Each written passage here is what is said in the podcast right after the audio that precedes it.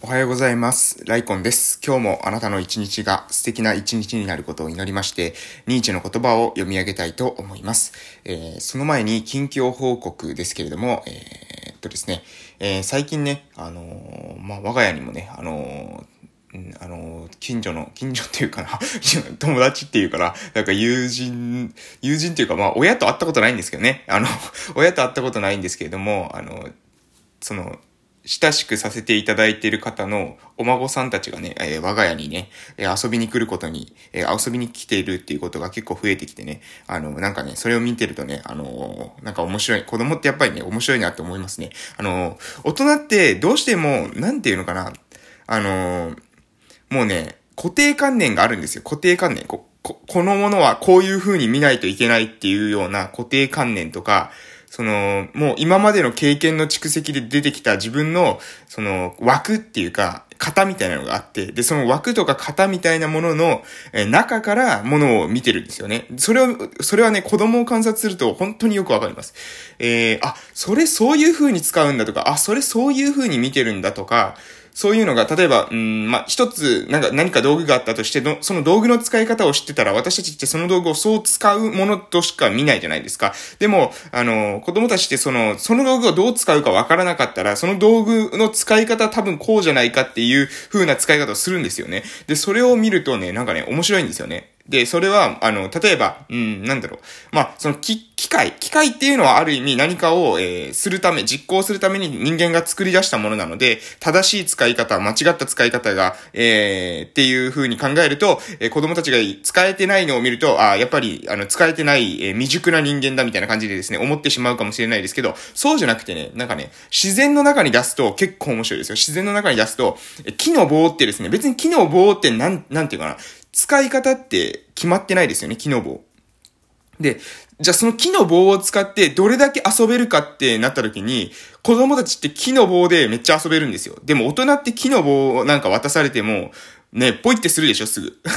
そ、そこなんですよ、そこ。で、石ころ一つ取ってもね、あの、葉っぱ取っても、その、それで遊べないんですよ、大人って。その、何も感じないというか、それは、あまあ、感じる人もいるのかもしれないですけど、多分、多くの人は何も感じない。えー、あ、木の棒だとかですね、石だ。まあ、それあるよね、ぐらいにしか思わないってことです。それで、えー、これを使ってどうにか遊びを考えようなんていうことはね、思わないんですよね。だからそこを見てるとね、あ、非常にね、やっぱり自分も、その、うん、もうあの、頭がね、硬くなってきてるんだなっていうふうに思って、そういうのを見てるとね、あの、なんかこう、頭が解きほぐされてくるような感じで、いろんなね、だから、見、見ながら考えるとね、いろんなアイディアが、浮かんできてるんですよ。で、このアイディアっていうのを、えー、いかに、じ、えー、現在の、えー、現状の、その、社会の問題、現状の社会の問題に対して、えー、どれだけね、クリエイティブに、その、アイデアを出していくのかっていうのが、これ非常に重要だと思ってます。力勝負じゃね、もう現状の社会っていうのはガチガチに固まってるので、力じゃなかなか勝てません。でも、えーテクニカルにね、あのテクニックを持ってね、あの、攻めていけばいけるんじゃないかなって私は思ってるので、えーそのね、テクニックっていうものの、そのアイデアの根源は、やっぱりそういう自由な発想、特にその自由な発想をしている、えー一番、あの、身近で分かりやすい例が子供たちだと思うんですけども、えその、子供たちの動きとかをしっかりと見て、子供たちのその発信するもの、すべての表現ですね。その表現っていうものを、え大人が深く理解しようとすることですね。大人って言ってもその、えーん、なんですかね、もう大人もその、聞けない大人とか、頭がカチカチになってる大人じゃなくて、しっかりとね、今の、今の社会問題を認識してて、その社会問題を変えていきたいというふうに思ってる。でも、でもどうしようもない、えー今の方法しかないっていうふうに思う人は、えー身近なね、子供たちの動きっていうものをしっかり観察してみてください。そこに、えーかなりね、ヒントがあるんじゃないかなと、え私は思っております。なので、まあ私のね、あの、時間の使い方としてはね、え優先順位1位はですね、もうあの、子供たちと、え遊ぶことなんですね。これがもう優先順位1位です。で、えー子供たちの話を聞くこととかですね、未来ある自分よりね、まあ、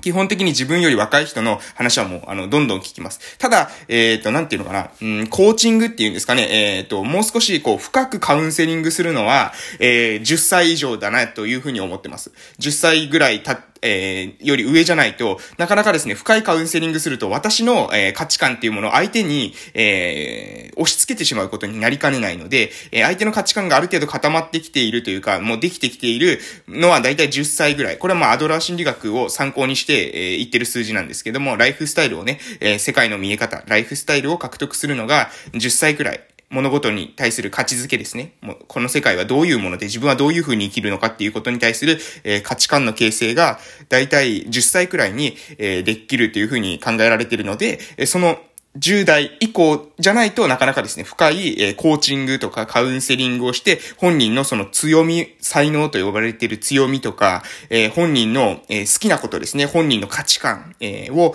引き出すっていうのは難しいんじゃないかなというふうに思ってますので、え、まあ10歳後のことだ、子だったら、まあそういった、え、コーチングしていくことで、ね、えー、カウン、価値観とか本人の価値観とか、本人の強みですね。本人の才能です。えー、本人の才能とか価値観っていうものを引き出して、で、本人の価値観とか才能を引き出すと、本人が、その、それに気づくとね、マジで覚醒するんで、本当に覚醒するんですよ。これびっくりするぐらい。なので、えー、そういったことを、もう私は、あのね、草の根運動じゃないですけども、まあ、子供たちに、えー、自分らしく、えー、振る舞ってもらう。自分らしく生きてもらうっていうことが、えー、もうこ、これがね、私たちの、あの、これからの社会を良くする上での、まあ、不可欠な条件じゃないかなと思います。子供たちに、こうしなければいけないとか、ああしなければいけないっていうような価値観を、え押し付けるんではなくて、もう、あの、生まれた時点でね、えー、もうかなり、あの、生まれた時点でもう、日本に生まれた時点でかなりもうその、その時点で、えー、すごい恵まれてるんですよ、世界的に見たらね。そうやって恵まれた国に生まれた子供たちとして、えー、もうね、何をしてもいいんだと。自由にね、えやろうと。で、その自由にやるために、どういうふうに、えー、世界を、世界に対して自分が、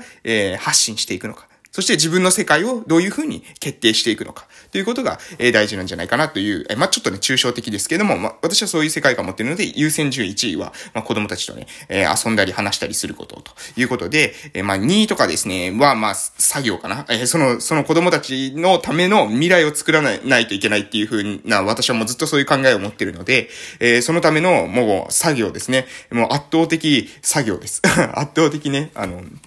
うん。労働です、労働。労働、労働って言ったらあれかな。なんか、まあ、でも楽しいんですけどね。そうやって自分の目指してるところがあるので、楽しいんですけれども、まあ、えー、第2位は、その、そういう時間です。で、第3位がですね、まあ、あの、大人たちの話を聞くことですかね。まあ、大人っていうのは子供以外と言っていけば、おけばよろしいのではないでしょうか。まあ、私より年下、私より年上っていう風に考えてもいいかもしれないです。私は私より年下の人の話の方が、え聞きたい。なぜかというと、えその人たちの方が、え最新型の iPhone だからですよね。新しい、えタイプの、新しい時代を生きていくえー、モデルだからです。なので、そこを、えー、知りたいなというふうに思ってます。で、次が、え作業時間。次は仕事、仕事ですね。で、その次が、えー、大人の話を聞くっていう、えー、そんな感じでやってます。えー、ね、2位と3位変えろよってね、えー、大人の話聞いてから仕事の時間作れよっていうふうに思われるかもしれませんけれども、もちろんね、その、えー、その作業時間っていうものの中にヒアリングっていうのもあるんですよ。作業時間。仕事の時間の中にヒアリングっていうのがあるんですよね。子供たちの未来を良くするためのヒアリング。で、このヒアリングっていうのは、えー、実はこの3番目の、あの、大人の話を聞くに入ってるじゃないですか。ヒアリングもね。で、なんでこう重なってるのかっていうと、子供たちの未来を良くするための話だったら自分はですね、えー、2位なんですよ、2位。でも、その大人の、何ですかね、ただのその愚痴とか、えー、なんか恋愛のなんかしょうもないね、あの人が好きだとか、この人が、えー、あの人がこの人を好きだとかね、こんなもうね、どうでもいいんですよね、こんなの。こんなの聞いてもね、将来とか未来とか良くなるようには思えないので、あのー、それは3位ってことですね。逆にその未来を良くするっていうんだったらもう2位ですね。ただまあ、その子供たちと遊んだり子供たちを見るっていうことに関しては、に比べたらね、もうそれ下がっちゃうんですけど、それはまあ私の価値観の中では、そういった優先順位で、生きておりますということで、えー、まあこれについてはね、もうちょっとね、話しまくってですね、9分になってしまいましたので、ニーチェの言葉が言えなくなっちゃいそうなので、またこれ別でですね、考察配信で、話そうかなというふうに思っておる内容でございます。えー、それではですね、もう時間ないですけども、えー、ニーチェの言葉聞かせていただきたいと思います。今日はですね、えー、ちゃんと短い内容ですので、えー、大丈夫で、大丈夫でございます。それから、それでは行きます。始めるから始まる。